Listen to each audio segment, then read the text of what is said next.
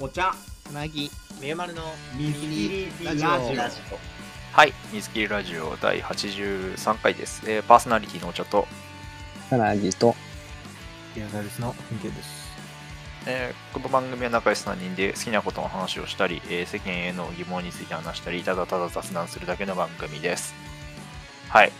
ということで、うん。あの、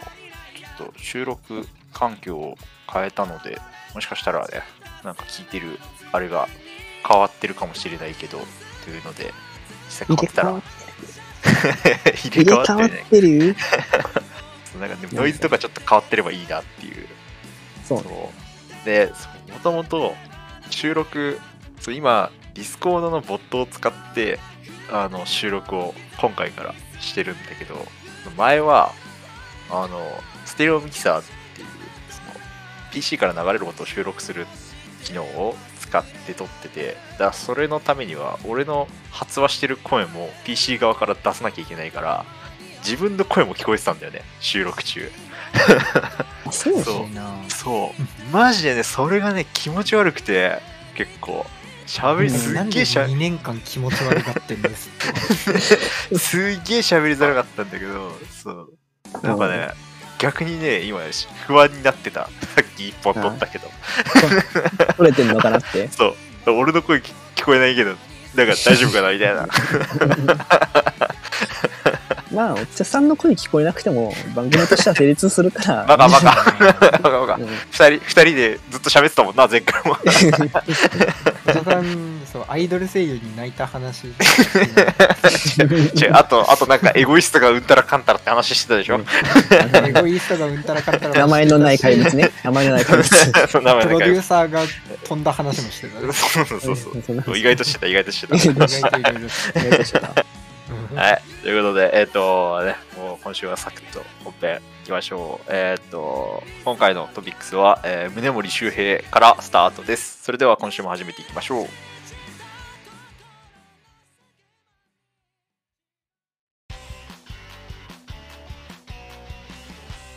水切りラジオ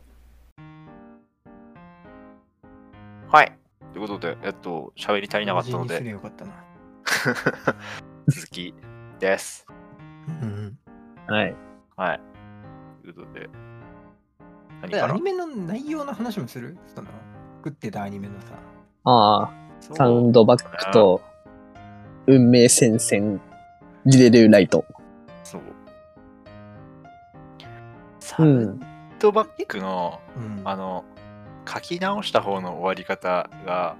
うんあれなんだよね。あの、これまたジャンプハラスメントになるんだけど、あの、ヤクネバと同同じなんだよね。そう。確かにヤクネのネバーランドも、まあなんかざっくり言うと、なんかあの、子供たちが鬼たちの世界でこう育てられて鬼の餌として育てられちゃうんだけどそこから人間全員食用として育てられた人間全員を人間の世界へ連れてってくれって言って神みたいな存在にお願いするんだけど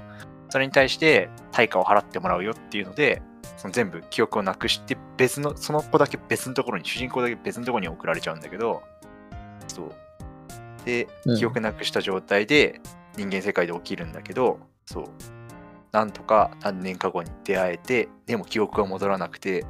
ていうところで終わるんだよねうん、なんかその時も確かなんか、なんか知んないけど泣いちゃうみたいなそうシーンそう。あったよね。そうそうそうあったあったあった。うん。マジでそれかぶってでも本当に俺ヤクネバ見た時にこの終わり方がこの作品を正解だなって思っててなんか下手にハッピーエンドにするために無理やりあ思い出したみたいなので終わるとなんか冷めるなって思った記憶があったからなんかすごいそれにこうなんだろうなくなっても全然不幸じゃないみたいな。だからなくなったからこそ出会えたものがあるみたいなことを作品その派遣アニメの作品中でも言ってたけどまさにそれだなみたいなそういうメッセージ性を本当にそう熱いメッセージ性を感じてたからなんかすげえシンパシー感じたなみたいな。うん。めっちゃいい終わり方だなって。あれなんだよね。ピングドラムも結構近くてあそうなんだ。記憶系だしあとこれ2010年の5月ぐる5 6月頃でしょ。だからあれその数ヶ月前に最終回で終わった「仮面ライダーリバイス」って作品もあその時まだやってたわ。あだから本当にシンクロニシティなんだけど仮面ライダーリバイスも戦えば戦うほど記憶がなくなっていくっていうああ、そうなんだ。作品だったから本当同時期にやってたし。あとこれそもそもサウンドバックって作品がまあざっくりとエヴァとか僕らのとかあ、そうだね。多分来てるじゃん。まあその夕方ってのもあるし。うんそうね。そうあのまあモチーフとして多分そこもそうよね。なんかエヴァっぽいなんか夕日みたいなのもめちゃくちゃ構図がエヴァっぽいなって思っうん。たし、あとやっぱり戦えば戦うほどこう身が削れていくっていうのもちょっとあと子供たちが何人もロボットに乗って戦うっていうところもちょっと僕らの感じたし、でそれに対してリデルライトっていうのはまああ一番わかりやすいのは多分窓マギとかだよね。うんそうだね。うん、魔法少女いっぱい出てきて、戦って、みたいな。でも黒幕がいて、みたいな。あと、何魔法少女育成計画。あ魔法多分育もそうね。魔法育の方が近そうな、あ確かにそうかもなのかなってちょっと思った。うん。あとあのーバイク乗ってブンみたいなうん。あれがね、ジェノスタジオってわかるかな？ツインエンジンのあのゴールデンカムイとかのアニメ作ってるところあがツインエンジンっていう、まあ、組織名だからこそ、まあその、バイク、なんかその会社の、なんか PV、会社自体の PV みたいなのが、そのバイク乗ってるアニメーションなんだけど、それがね、めちゃくちゃ似てんだよね。あ、そうなんだ。そう俺なんかあんまアニメの会社とか詳しくないけど、トリガー味をちょっと感じた。なんかあキャラデザとそれかはあるんじゃない？勢いには。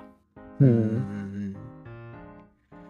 っぱでもなんか、ああいうタッチ、その、リデルライトのタッチとさ、絵のね、絵のタッチと、その、サンドバッグのリアリティあるタッチだとさ、やっぱ、どうしてもこう、リデルライトの、こう、ちょっとこう、デフォルメされたタッチの方が、こう、やっぱ、とっつきやすいっていうかさ、なんか、そりゃ、みんな、見るよねみたいなさ。ああ、まあ、確じゃんかにね。で、なんか、これさ、なんか、ジャンプだと、バクマンっていうさ、時にああったんだけど、ジャンプとバクマンも主人公が、ののチームは、なんかあの、ちょっとリアリティあって、ダークファンタジーだったんだよね。でもその、ライバルの天才の新妻エイジってやつは、なんかすげえ王道の、ちょっとこう、コミカルなタッチのバトル漫画を描いてて、で、そこの二人がこう、ダークファンタジーと王道ファンタジーのジャンプでこう競うんだけど、あれはもうなんかその、それにちょっと似てるなと思ったんでね、その、やっぱ、王道タッチでみんなが絶対こう、そっちに期待がまず集まるっていうところとかもなんか、あるよね、こういうのっていうさ、あの、なんていうの？絶対にそのアニ漫画とかアニメの競い合いであるよなと思って、まあ、バクマンが結構ちらついたっていうのも一個と、あとなんか僕これ一個、この作品のさ、あの、途中ら辺で、えっ、と、王子監督が、ヒロイン殺すかどうか問題みたいなそのが あったじゃない？う。うん。で、その、殺すかなっ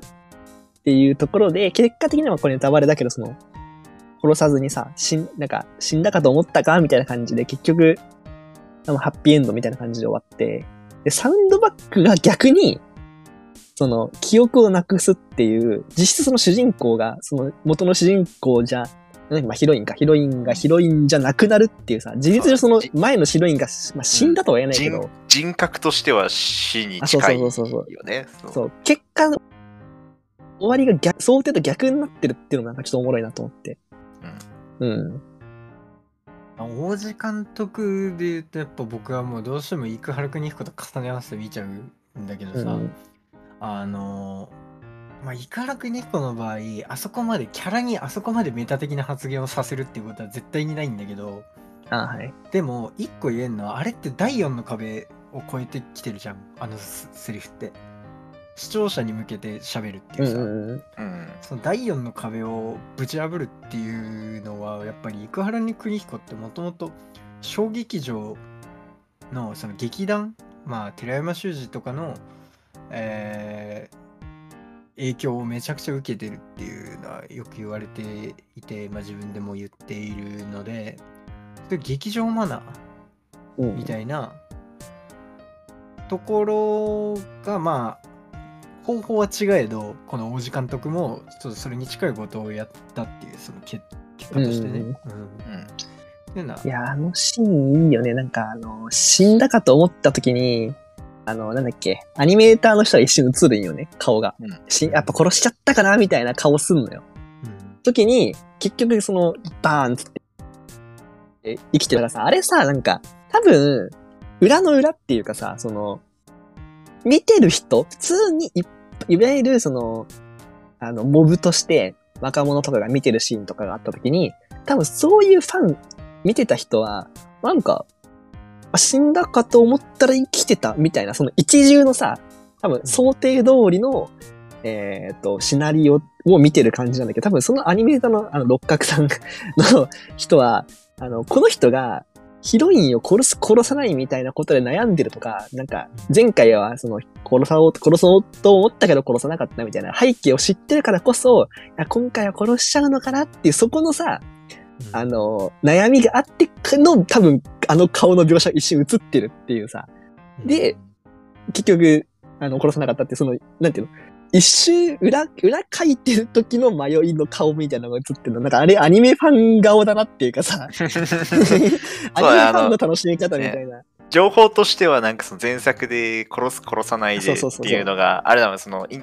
対談の時に出てたんうん。ね、そうん。そういうそう。そう情報出てましたけどつって言われてるから。だからああいうファンからすればみんな知ってる多分ことなんだよねそう。だからあれなんか、あの、一般ファンが息を飲むみたいなシーンでもよかったかと思うんだけど、そうじゃなくて、あの、アニメーターが、あ、殺しちゃったかなって顔を映すっていう方が、なんか、より、なんだろう、オタク感あっていいなと思って、オタクっていうかなんか、アニメファンが楽しんでる感あっていいなと思った。あの、細かい描写だけど。あそれもさ結局あれセーラームーンがさ現実で言うとまあそれに近い終わり方をしてて。でこうやってさリデル側だけさテレビ局絡んでんだよね。うん。そうだね。あの、うん。放送局が。でその土曜だっけ？土曜の夕方に、うん。えーベンキャラ殺せんの？殺せないよね？冗談だよね？みたいなシーンがあるんだけどさ、うん。あの生原邦彦の場合セーセーラームーンの次がウテナでウテナが、えー、と水曜18時だったかな確か。当時だもろそもうあれに近い状況なわけよ。であのうなんかあんぐらい放送局が仮に、えーその作家性みたいなのをお抑えつける勢力として強いんだとしたらまあももちろん2人見てないからこうこうあんま詳しく言うのもあれだけどウテナはじゃあなんであんなすげえもんができたんだっていう話になるのよ。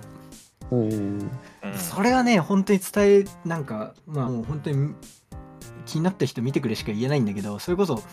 今さスガンダムよね。ああおー。水星の魔女が。日曜にやってるね。あれがちょっとその構図だけで言ったらもろウテナだから。えー、あれがね好きな人はマジでね一回ちょっとウテナも見てみてほしいなって思うんだよね。いや僕ガンダムそんな好きじゃねえけど見始めちゃったもんね。うん。あれがちょっと俺まだ見れてないんだよね水星の魔女。水星の魔女は見たいんだけね、ちょっとマジです。すごいね、なんか、そもそも水星の魔女の脚本やってる人が、あの、もうずっとウテナ、ウテナは小説版からだけど、小説版やってたり、そういう絡みはね、もともとある人だから、完全に、あと、ルルーシュとかやってる人だよね。あそうなんだ。そうそうそう。ルルーシュとかやってる人で、ちょっとそれだけど、まあそんな感じなんで、そうそうそう。いやでも本当にあの監督その殺殺すどう殺していいのかどうかというかさこう本当に殺す最終回でいいのか死ぬほど悩んでたじゃんうん。最終的にそのなんだろう本当にさずっとさどう殺すかみたいな殺し方でめちゃくちゃ悩んでたのに最終的に殺さないっていう結論に殺していいですよって言われてから殺さないにこう至ったその何思考回路というかなんかどうなんか逆に視界が開けたのかなみたいなのはちょっと思ったけど、まああれってなんかあんだけ僕ちょっと違う捉え方をしてるわじゃああ、そうなんだ。僕はあれ殺すを先に決めることによって自分のその想像そそこから作り出す、えー結末の可能性を増やしてるっていう風に捉えてたね僕。要は殺してもいいよっていう条件を先に与えておくことによってあの結末の可能性が増えるわけじゃん。その殺していい分、うんうん。でそこを先に殺しちゃダメっていうのは先に決まってるとその分、えー考えうる生まれうる、えー可能性が減るから先に、えー殺すっていうことを決めちゃってやろうと思ってたんだけど、うん、全体考えてみてもその殺す可能性を加えて可能性を増やした上でも結局殺さないっていうところを選んだっていうさ感じなのかなと思ってだから理由もなしにだって殺すって言っちゃえば意味わかんないから。まあん。そうだね。そうそう。だからそれをわざわざ先に決めるっていうのはそのき自分がこれから生み出すものの可能性を狭めないっていう意味で、まあ、先に決めちゃうっていう、うん。まあ、思考のプロセスとしてはそっちなのかなって思ってたけどね。なんかただ話題性とかでその殺すっていうことを選ぶような監督じゃないあまあそれはね、絶対そうだね。そうだからこそだからこそなんであんな初めに、えーキャラ殺していいかっていうのを聞いたかっていうのはやっぱそうそういうう裏の理由というかがないとだってさあまりにもなんかえって思っちゃうよね僕逆にうん。うんまあそう、なんか意外性だけでっていうのでは絶対やらなそうな人ではあったから、え、あれじゃない、その、あの、あっち側の、なんだっけ、女のプロデューサーの方も、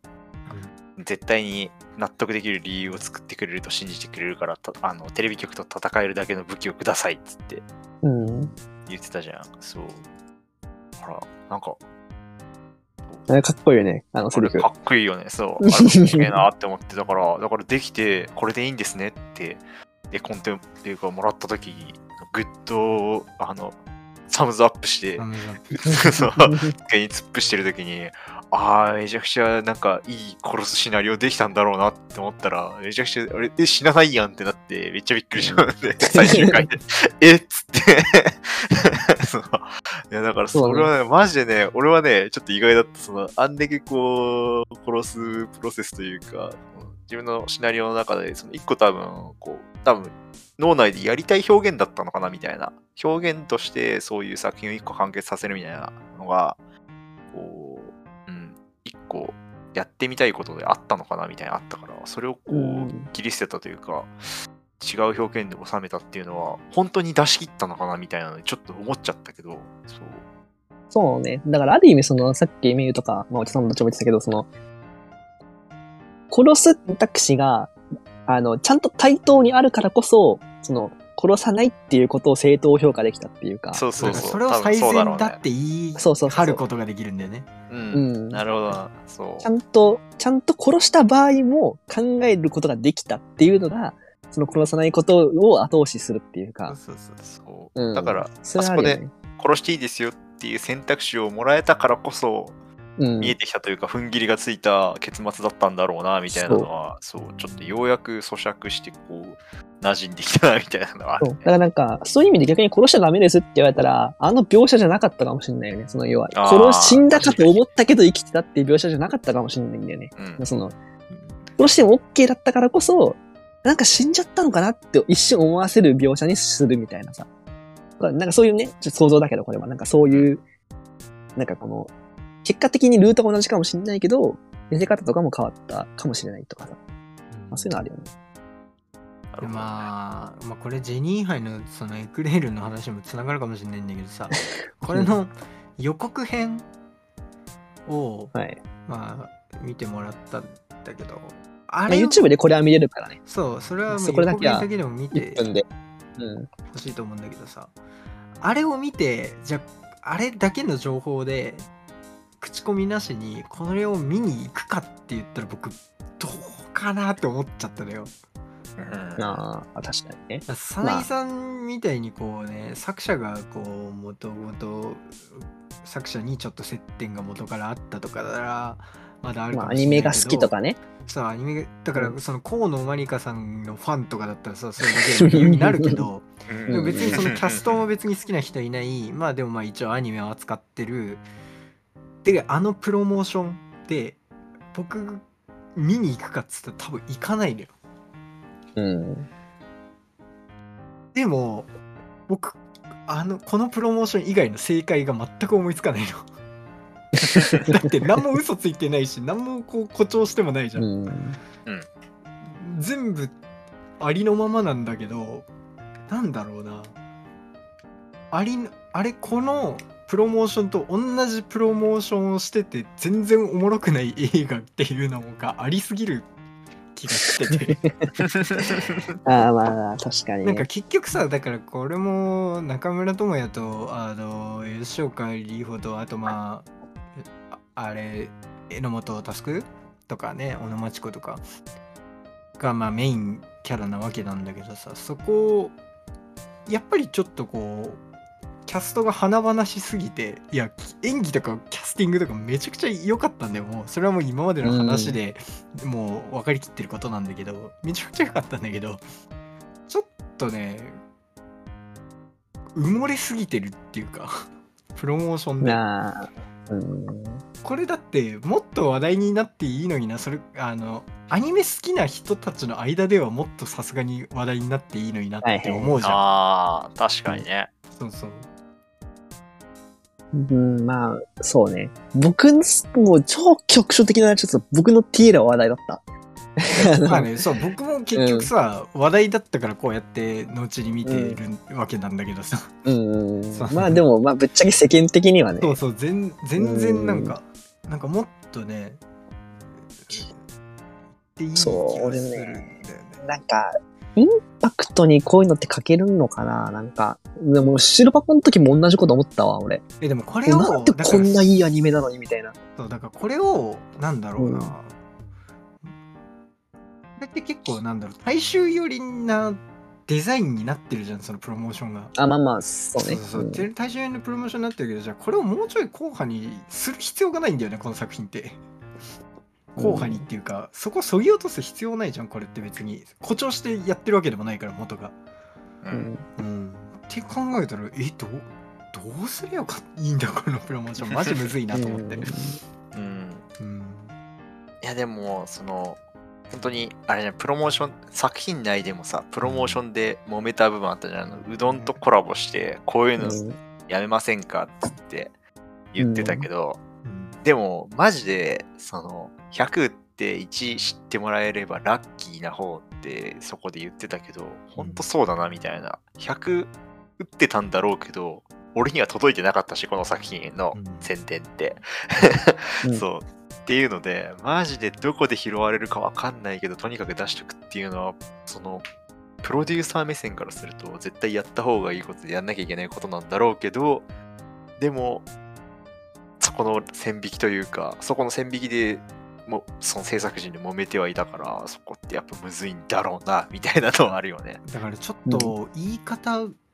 口悪くなるかもしんないけどあの映画業界がアニメファンを今までずっと舐めてかかってたそのツケが回ってきてる気がするんだこの作品に。だからそのオタクをステレオタイプで描くとかさあとまあーそれこそ実写がコスプレ大会になるみたいなのもそうよ。アニメ原作漫画原作のものが実写化すうんうん。どんどん次々実写化されてって主人公の俳優全員一緒みたいなさ。うん。ことやってきてるわけじゃんぶっちゃけ。業界で言ったら。そうだね。業界単位で言ったらやってきてて本当にそのアニメとか作品とかが好きな人からするとちょっともうもう信用がない状態までいっちゃって実写るのかな映画にあんまり期待しなくなっている。そうだからその感じはあるよねまあ、これも別にそのまあ原作はあれど別にアニメとか漫画をげんこう実写化したわけではないけどでもこうやっぱアニメを扱ってるっていうところにもう本当にアニメが好きな層の人たちはアレルギーをもう持っちゃってるんじゃないかっていうかさうん。なんかね、これがもし映画を撮る映画とかだったらまた話変わったかもしれないもんね。うんなんか、そうね、カメラを止めるのじゃないけどさ、うんなんか、バカ嬉しいな。まあ、あれはちょっとまたちょっと話違うけど、そうねなんか、それはね、めっちゃ思うね。確かにな。そうだから見た目で言っても見分けつかねえんだよっていう話でさうん側では見分けつかないからだかまあそれこそ本当に刺さる人に刺さるしかないっていうね、話になってくるもんね。そうだ出会ったら刺さるうん刺さんないあるけど、出会う前だともう刺さるようがないからねそうだね。うんってなったらもうやっぱ作品を世に出す人は全員頑張ってもらうしかないっていうことになあーそうね。だからもうだからもう僕王子監督のセリフでやっぱ好きなのがあの半端なもん世に出せないっていうさうん。そう世に出したら終わりっていうさ、中途半端なもん世に出したら終わりっていう。でそれなんだよなっていう。中途半端なよねもんをこうアニメ関係の実写映画で言ったら、えー世に出し続けてきたからこそ この派遣アニメがこう世にもっと出る可能性が潰れたのかなっていうかさ、そうね。それこそなんかこう、なんていうの、いいアニメとか、いい映画をどんだけ過去に見たかみたいなのも結構、左右される部分ではあるっていうかさ、なんかその、うん。で、僕もだから白箱っていうそのアニメを見てたからこそ、その派遣アニメっていうその同じような題材のものにすげえ興味を持ったわけで、うんその要はプロモーションがうんぬんではなく、もう単純に、そういうストーリーだからとか、そういうのを扱ってるからっていうだけで僕が過去に、にそれこそ刺さったっていうのが確かな理由になるんだよね、それを見る。なんか、そういうさ、なんだろうな、その、なんつうんだろうな。なんか、過去の功績って大事だなっていうかさ、えもう当たり前のことなんだけど、でもなんか、マジでそう思う。何事もそうだよね。うん。うん自分がどういうものを経験してきたかとかさ、どういうものを見てきたかによって、なんか今後の、まあ、それを物差しっていうか、になるっていうのはやっぱあるから。それこそなんかこの本編の、本編じゃないわ、その予告でもさ、エヴァンゲリオンとか、鬼滅の刃みたいなのが出てくるんじゃん。そのなんか、うん派遣アニメの例としてね。うんだそれこそだから、それがさ、もうピンとこなかったらもう意味わかんねえんだよ。序盤最初のつかみから。派遣アニメのその予告のね、エヴァンゲリオン別に興味ねえしな、みたいな。え、鬼滅も俺見てねえしな、みたいになったらさ、もうさ、何もつかみもないまま予告終わっちゃうとかさ、ことになるって、うん。すごいやっぱでもあれも使い方難しいところでさそうねああいううんエヴァとか鬼滅とかの名前を軽く出せば出すほどさそうね。そういう、ううんもうレイプ状態になっちゃうわけじゃん そうだから絶妙だと思うよ。だからそれこそ。うん、そう。それはあれもう、うん。あれより少なくてもまあへなんかつかめないしさ。うん、あんぐらいはやっぱ必要そうそう。だと思うし。そう。逆の立場で言ったんだよね。その、だから、しエヴァとか、つが、じゃあ、ああ、なんかそんな感じの作りたい人たちなんだなっていうのは、なんとなくまあ、一般大衆まではいかないけど、まあ、なんとなくわかると思うけど、でもそれを見てなかったらおしまいだよねって。なんかそのそういう意味で、なんかその、ね、あの、それこそ、この、こういうコンテンツ、アニメを使ったコンテンツっていうレッテルまあそう貼ってきた奴らの、ね、罪がア。ニメ詳しくなかったら派遣アニメっていう用語もわかんないし、その例えとして出されるアニメも知らなかったらもう本当に終わりだもんね。うんまあ、まあ、それはね、もうなんか、ただうんこの作品ってアニメ好きじゃなくても絶対面白いじゃん見たら。あそうね。ううんん。っていう意味でこういうなんだろうもうあ明らかに人気のある俳優さん女優さんを使ってっていうのはめちゃくちゃわかるんだよね。うん。ああ、確かにそう言われると題材損じゃないけど、そのテーマとし。てとっつきが悪くなるっていう損をしてしまってるっていう一面はあるのかもしれないね。アニメが好きな層とアニメを全く見ないそのでもこう中村智也とか好きっていう層のどっちからもこうこぼれ落ちてしまいそうな 逆にうん。どっちも見取れればいいんだけどそうどっちからも来ないんじゃないかっていう怖さもあるいざ見たらすごいコミカルで、絶対誰でも見れるような。そう、すげえテンポ感良かったしね。うん。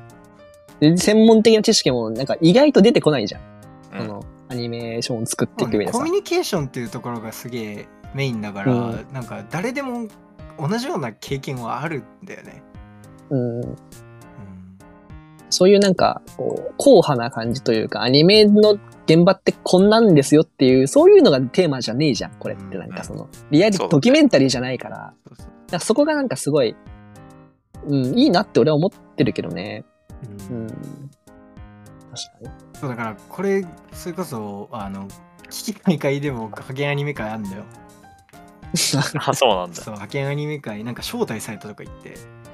で、へーまあ機会会でもそれこそアニメとかこれ俺の見る映画じゃないなって思ってる人でも一回見に行った方がいいみたいなことは言ってたんだけど、まあ、なんかそこで取り上げてたのはなんかなんか結局物事の原動力となるそのエネルギーでそのっていうものに恋愛は関係ないんだっていうところも良かったっていういうことで変なあ色恋が余計な色恋入ってくるなんじゃこういう方がって。ーあるね。うん。もうそれいらんねえだろみたいななんか。そんな適当にやんならいやいらねえだろっていうね恋愛映画とかじゃなくてこういうもうなんかいらないものに恋愛をぶっ込むみたいなのめちゃくちゃわわかるそうだねわっていうそうでそういうライバル監督とイチャイチャしなかったからね。マジでよかったね。そういうのも一切ないっていうのがいいみたいなのも言ってたけどまあそれも確かにいいなと思ってうんそれは本当にそう。いらんとこない、ないけどもうちゃんともうだから2時間全部いいいいシーンなんだよそうね。そう、ちゃんと人間がちゃんと頑張ってるところを、頑張りたいことを頑張ってるっていうのがいいよね。なんかその、恋愛ドラマで恋愛頑張りたいやつが恋愛頑張るとそれそれでいいんだけど、なんかアニメ作りたいやつがアニメ作ってるのっていいよねっていうさ、その、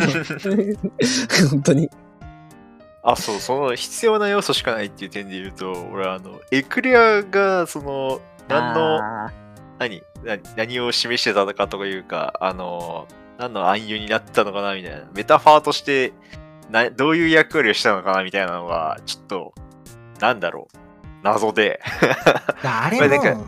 最初、うん。そう、前半、あれじゃん、全然監督食えなくて、で、最後にプロデューサーからもらうみたいなシーンがあって、で、そこの、ーチョコじゃないのいいよね。チョコじゃねえのいい。チョコじゃない、マジで。ないって、そう。うん。あれ、だからその、なんだろう、ちょっとこう、ググズというか、まあ、の、のろ、のろままあ、なんかまだ慣れてなくて、こう、全然手一杯で、こう、うまくこなせてないのを表してるのかな、みたいにちょっと思ったんだけど、でもなんかもっと重要な部分がありそうだなと思って、自分ではまだ答えが出せずにいるんだけど、あれはどう、どう思った？どうだろうね。あれもこのでも考えてこなかったな。あれもこの作品がだからそのリアルとファンタジーっていうのを明確にどっちに振るかっていうの？をきっぱり分けてるっていうところにつながると思ってるんだけど僕は。だからあれはもう分かりやすくあんなに分かりやすくあの監督が、えー心の支えに無無自覚と自覚してるのそのほんと際どいラインぐらいのところで心の支えにしてるものっていうことじゃん一応えあのイクレアってさ、仕事の本当あったら嬉しいなぐらいの、えー原動力でありあとエクレアは物を言わないんだよねこれはもう完全に僕の想像なんだけど あの人とのコミュニケーションの摩擦に疲れた時にエクレア食うのよあ、確かに。ああ、そうね。確かにそうだね。でエクレアはいつでもうまいだけなのよ別に何も言わないし 何も物を言わないしただうめえだけっていううん。で人とのやり取りに疲れたところにその物っていうところで安らぎを得るみたいなでそれを。ある意味で普通の映画よりあからさまにそのファンタジーのところであからさまにやりき振り切ってるからこそちょっとなんか目立たせすぎてて違和感があるっていうかあーような感じなのかあなるほどねああ、だからそう、へ、下手に俺が勘ぐっちゃったっていうのは結構その描写として、ちょっと全面出しすぎてるんじゃないかなって目は思ったっていう、ね。出しすぎてるってかた多分出しすぎるっていうの意図的に。やってるよねだからその違和感があってもいいから、そんぐらいもうあのやりすぎぐらい前に。出そうっていうことなんだと思うんだよね、その方があのプロデューサーからエクレをもらった時のあの嬉しいんだけど味が違うみたいなものもあれってさ感情的には僕ら別に理解できないじゃんあれ多分。そう、あそこエクレア、えー嬉しいんだけど味が違うで泣いちゃうみたいなのって理解できないけどあそこまで、あの作品の前半で心の支えになってるっていうのも形式として見せちゃってるから、うん。まあなんだろう共感はできないけどこういう感情で今泣いてるんだなっていうことを形式としてあの視聴者に俺もそう思う分せるっていう。同じだと思う。なんかその、うまくいかない時とかに、バッて開けて、ないんだよね。要は、うまくいってないっていうさ、描写なんだよ、歯車が本当に噛み合わないっていう。うまくいってない時にエクレア食おうって食ったら、それで、なんかそこはストレス発散できちゃうんだけど、エクレアすらないっていう、その、もう何も本当うまくいってないところで、最終的に、あ、ちょっとこのプロデューサーと噛み合って、でもあなたは代打じゃなくて最初から4番ですって言われた時に、その、シャッつって気合入ってエクレアを取るんだけど、でもちょっとまだ絡まってるっていう、あのさ、ちょっとじゃないっていう、あの、うあまくちょ、ちょっとだけうまく進んでるんだけど、でもまだ完璧じゃないとか、そのなんか中、途中まだ、こう、なんだろうな、うまくいってると、そのうまくいってるの狭間ぐらいな感じに、はちょっと成長したっていうか、その、なんかちょっと自分の中でも、心の中でもこう、うまくいかないってところから、いちょっとこう成長した？あの時にこう、ね、いろいろ話してさ、あの、監督、次、辞めてどこ行くんですか？みたいな話で、こう、ステップアップの話があったじゃない？うん。ああいうそのなんかこう、うまくいかないところから一個こう先が見えてるみたいな、なんかそういう彼女のその、心の成長っていうか、心のなんかこう、パラメータみたいな感じ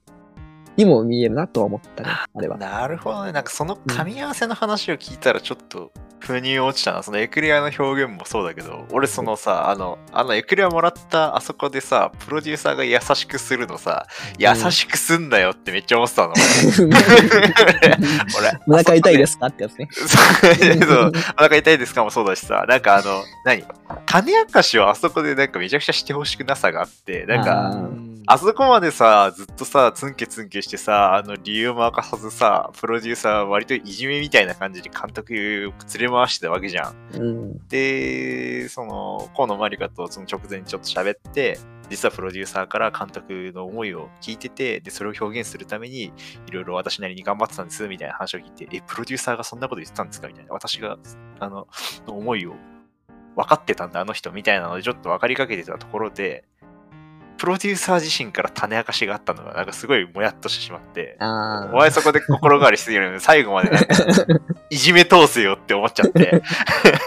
そうって思ってたけど、なんかそこのね、ね噛み合わせがちゃんとしっかりしてきたみたいなあの表現をする上では、確かにあの、あ、めちゃくちゃ今腑に落ちたなみたいな。そうなんか噛み合わせっていうところでそのだからもともとプロデューサーはそういう目を持ってたんだよね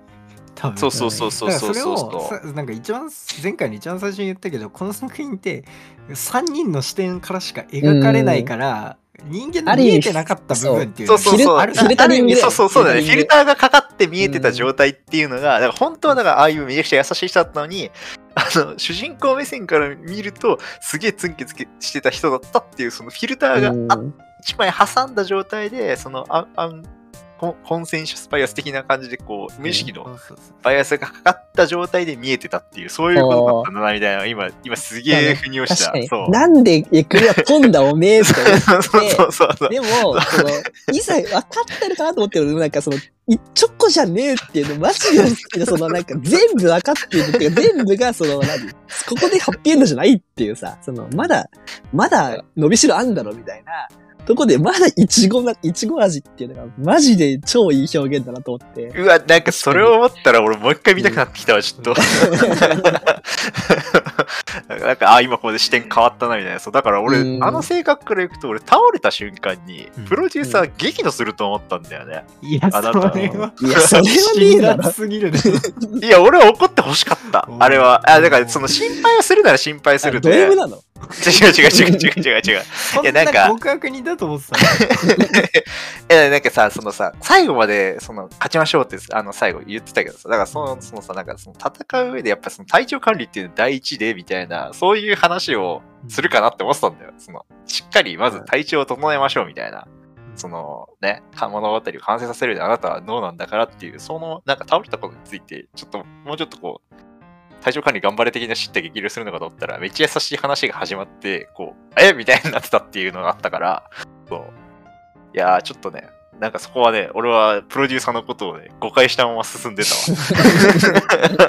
そうだからそういうめっちゃ悪いやつだな、こいつっていう。言ったらあの宣伝プロデューサーとさ制作デスクがさタバコ吸いながらさあ代打代打言ってるシーンあるじゃん、うんそう代打代打って、あれだって全然なんか悪あ悪いやつ描写みたいにまあ見えなくもないんだけどあれ全然悪いやつじゃないじゃんそうそうそう。うんいや、だからそうだよ、その辺、なんかちょうどさ、その悪役がだんだんチェンジしていくというかさ、最初はさ、めちゃくちゃ監督頑張ってると思うよみたいな、監督をめちゃくちゃフォローしてカバーしてみたいな2人だったのがさ、ボロクソに悪口言ってるやんみたいな。だからあれも悪口じゃないんだよねそうそうそうだからだってあれって気の毒がってるからさあれってあれ何に悪口を言ってるかって監督にじゃなくて業界に悪口言ってんだよあれ。まあ、そうそうね。そう。うん。頑張ってるだけじゃ成功そうそうそう。できないっていう、そう、頑張ってるだけじゃねえって言ってたけど、あれはそう、頑張ってるだけだとどうにもならないっていう、ジレン業マ界だからみたいなのをっていうね。そうそう。うん。と言だからこそってただけさああやって愚痴言ってた片方のデスクさんがあの最終回の手こ入れする会議の時に一番反反対したわけじゃん。うん。それは絶対監督のキャリアとかも全部頭にあるわけよね。そうだよ、多分意地悪をしようと思って言ってるわけじゃなくて、そうこれでそう、これダメだったら、あの、この業界生き残れないよっつって、あの宣伝の人、そううん言ってたけど、あれは決して意地悪としてやめさせようとしたわけじゃなくて、作品をより良くして、そう大団円で監督を次の作品に送り出そうと思ったら、いや、絶対やめた方がいいっていうね。うんうん。そいやー、マジその、みんなその魂があるのがいいんだよな。その、なんでその表、なんかその発言が出るか、してるんだよな。う。いや、そう、だからそれをうん監督のフィルターというか、その視点、それぞれの視点の人のフィルターがかかった状態で見ていくと、言っていった時のような発言にうまく聞こえるようにしてるっていう、そのセリフと演技っていうのが、うん。そうえセリフと演技と構成っていうのが今すげえなっていうのをちょっと思ったね。うん そうなんだよな。そのクリエイターの発言とその気も気の持ちようとかでその言葉も変わるし、聞こえ方も変わるっていう、そうだよねね。監督一回河野周りから泣かしてるからねそうね。ね。そうはい。あいつ悪いやつだな。あんな辛辣なないよなんで泣いたんですかとか言って 感情を聞かせてください。そうあれはもうあプロデューサーで、不愉快です。つってコミュニケーション全部すっ飛ばして相手を理解しようとしたがゆえの失敗だよねそうだね。んうん。あれもう言ってくれっていういやマジでこういう頑張ってるクリエイター系好きだわー。はいうんはいという。ことで、いい時間ですが、喋りきりましたが。だね、結局 J2 杯は話せない12杯の話これ聞いた後にこう自分で Apple Music で検索して流してほしいエンディングとして。そうだね。後ろにはつけらんないから、いろいろエンドロール、そうそう、いろんなものつけられないから。はい。ご自分でご自分でいい曲だ。いい曲を聴いてください。サビからこうのマリカ入るとこめっちゃいいからね。はい。ということで、えー今回はお時間なので、この辺で、えーありがとうございました。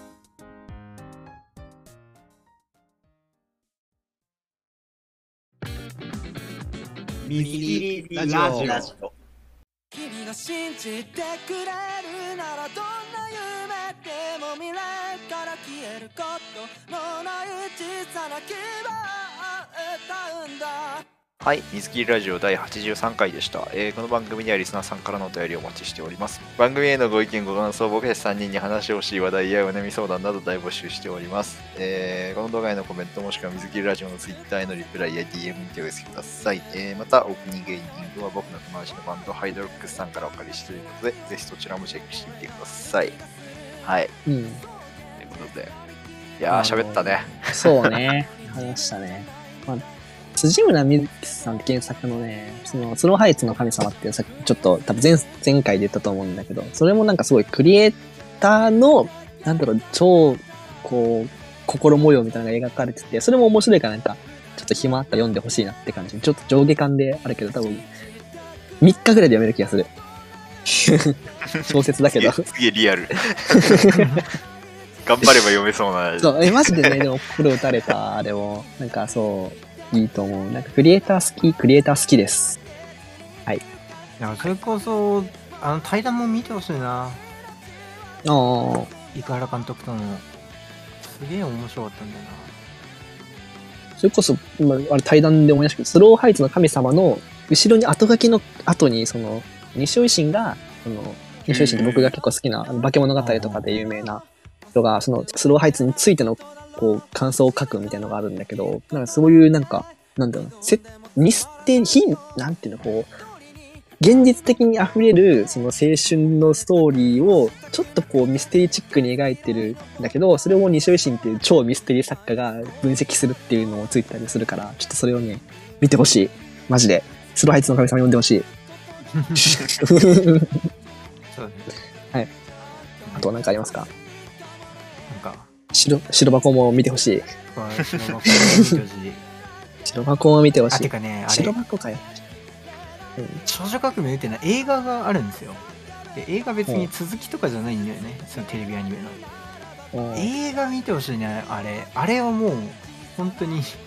日本のアニメシティににも関わる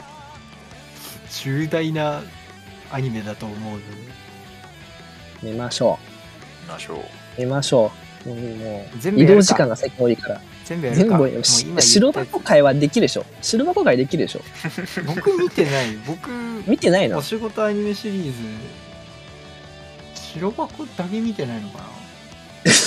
な？何？おしのことアニメシリーズって。えあワーキングとか？リーズじゃん あの、PMX のさそう、花咲いろはとかさ、あー、なるほどね。そうそうそう。なんだっ